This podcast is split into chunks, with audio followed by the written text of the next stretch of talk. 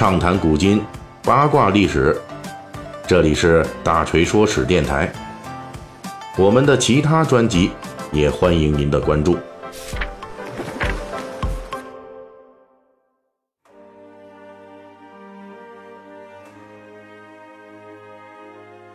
好，一周又过去了，咱们又到了三国时间。上回咱们聊的是这汉末刘氏三墓之一的益州牧刘焉，在被益州土著拥戴当上益州牧之后，紧接着他又扶植进入益州的东周氏，啊，与这益州本土豪强呢从盟友到仇敌，最终在公元一百九十一年兵戎相见。结果呢，刘焉在这一场益州内战中获胜了，随即他在益州的势力得到了极大的加强。到了公元一百九十二年。依靠镇压益州本土豪强取得的优势，刘焉事业一马平川。他开始对照当年谶纬大师董福对他说的那个“益州有天子气”啊，这么一句不着调的话，鼓捣一些迎合谶纬的东西了。比如，他开始制造远超益州牧应该有的规格待遇的这种呃仪仗鱼车之类的。按照汉制呢，刘焉这种行为就是僭越。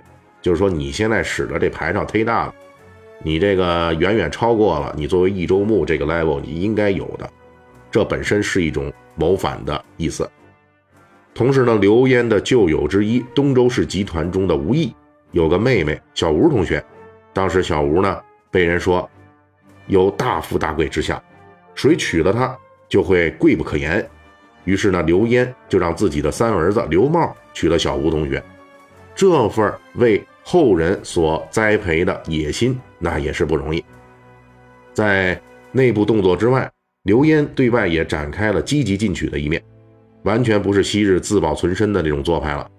公元一百九十一年，刘焉以张修、张鲁带兵北上攻打汉中，杀掉了朝廷方面的汉中太守苏固。咱们这里插播一句，张鲁这个人啊，也是个乱世当中的人才。未来大锤的《三国演义》细节解密还会介绍他的各种故事。但是呢，在公元一百九十一年，张鲁是作为刘焉的部下出动的。张鲁、张修占领汉中之后，由于汉中是益州的门户，现在被刘焉的势力所控制，刘焉就处在进可攻、退可守的有利态势。作为当时刘焉积极进取的另外一个佐证，那就是刘焉策划的对李傕郭汜控制的关中的这种攻势。起初呢。刘焉去益州赴任时，只带了四个儿子之中的一个，就是咱们这老三刘茂，而老大刘范、老二刘旦以及老四刘璋都留在了长安。刘范是左中郎将，刘旦是治书御史，刘璋则成了当年的奉车都尉。刘璋后来作为朝廷的使者，派去刘焉那里公干，就被刘焉留在了益州。而留在长安的大儿子刘范和二儿子刘旦。则参与了马腾等人在公元一百九十四年发动的长安之乱，图谋干掉盘踞长安的一绝郭汜。一向惯于自保的刘焉之所以动了让儿子充当卧底的进攻长安的战略，很可能是因为在公元一百九十二年董卓被杀之后，关中出现了权力真空，而这时的刘焉正是镇压了内部叛乱、意气风发的好时候。才得蜀，又望陇，复望长安。他也想在关中的乱局中分上一杯羹。结果这杯羹可不是那么容易吃到的。马腾等人被李傕郭汜击败，刘范、刘旦卧底身份暴露，也一并被杀。刘焉两个儿子的横死，在《三国演义》中也有体现。在书中第十回“秦王室马腾举义”这一章回里边提到的正是这件事情。刘焉在公元一百九十二到一百九十四年的行为，体现出了他整个人生中少有的积极进取的态势。结果，事实证明，刘焉自保，由于呢这个进取的不足，他的长安图谋遭到了惨重的失败，还把自己两个儿子的性命给搭上了。而且祸不单行，公元一百九十四年年底，绵竹意外发生了一场大火，把刘焉当初修造的用来摆排场的那一批车架仪仗。全都给烧掉了，这一下，这六十七岁这老头啊，急火攻心，生了场大病，一下就病死了。正史书上说，刘焉痈疽发背而卒。这个痈疽发背翻译过来呢，就是后背的肿块发作溃烂了，人就玩完了。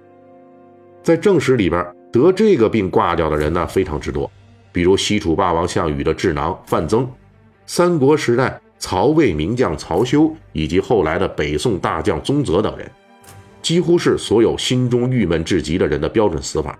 因此可以说，刘焉临死前那确实是被气坏了。明面上直接原因就是一把不知道谁放的天火，把代表刘焉野望的这个车舆道具给烧了。让刘焉觉得当初董福的谶语“益州有天子气”这个泡泡破灭了，自己留益州给后代当做帝王基业的梦想，也因为两个儿子的被杀而损失掉了一半。内忧外患之下，咔嚓一下子，这刘焉就气断了。应该说，刘焉肯定是对董福那一套谶语有所相信的，但是作为一个在东汉朝廷和地方摸爬滚打了四十年的政治人物。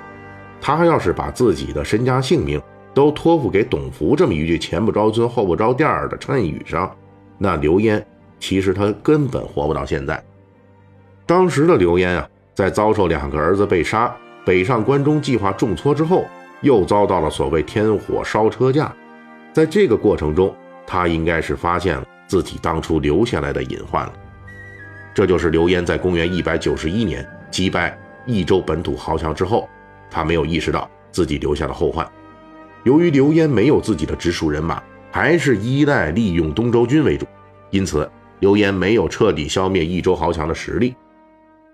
在与益州豪强彻底撕破脸之后，刘焉发现益州豪强虽然被压制住了，但是他们的实力还在。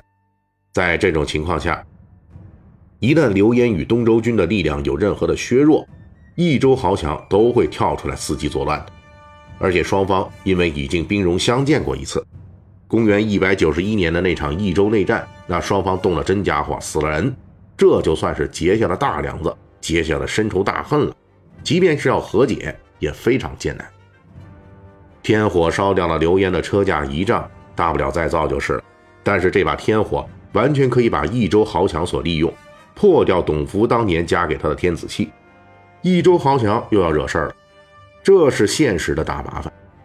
刘焉作为一个六十七岁的老人，刚刚经历了丧子之痛、野望被打破的双重挫折，又被人把护身的谶语给戳破了，又要面临益州豪强又一轮不服，内外忧困的局势彻底把老人刘焉压垮了。得罪了益州豪强，又没有彻底清除益州豪强，这就是刘焉疾病攻心死后留下来的烂摊子。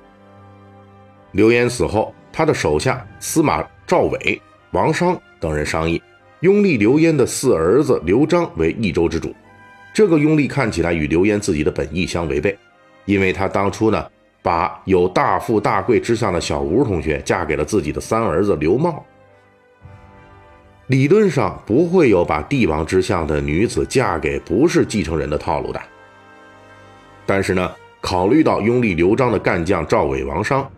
全是益州本土人士出身，与益州本土豪强有千丝万缕的联系。再联系到刘璋本人一直以能力不行、为人懦弱著称，后世的我们很容易推论，益州本土豪强的实力还在。他们熬死了一个刘焉，还希望下一个刘焉是无能的泥菩萨，所以呢，能够为他们所操控。当初那个刘焉剿而不灭的益州本土豪强势力。在刘焉死后，就这样再次露出了獠牙。刘焉受困于没有自己的基本盘，借东周军可以暂时压制住益州本土豪强，但是这笔账并没了结。在刘璋继承刘焉权位之后，刘璋、东周军以及本土豪强这笔账还得继续清算下去。好了，照旧啊，我们这次依然要感谢一下上周。给大锤打赏的我们的听友们，啪啪棒子、林间中央，还有我们的草莓酱妈、史泰阿以及 YXTT 七六等等，啊，非常感谢大家，特别是这啪啪棒子啊，打了好多呀！一会儿大锤赶快去买个肉夹馍。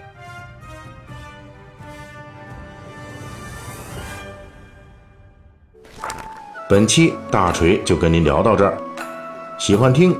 您可以给我打个赏。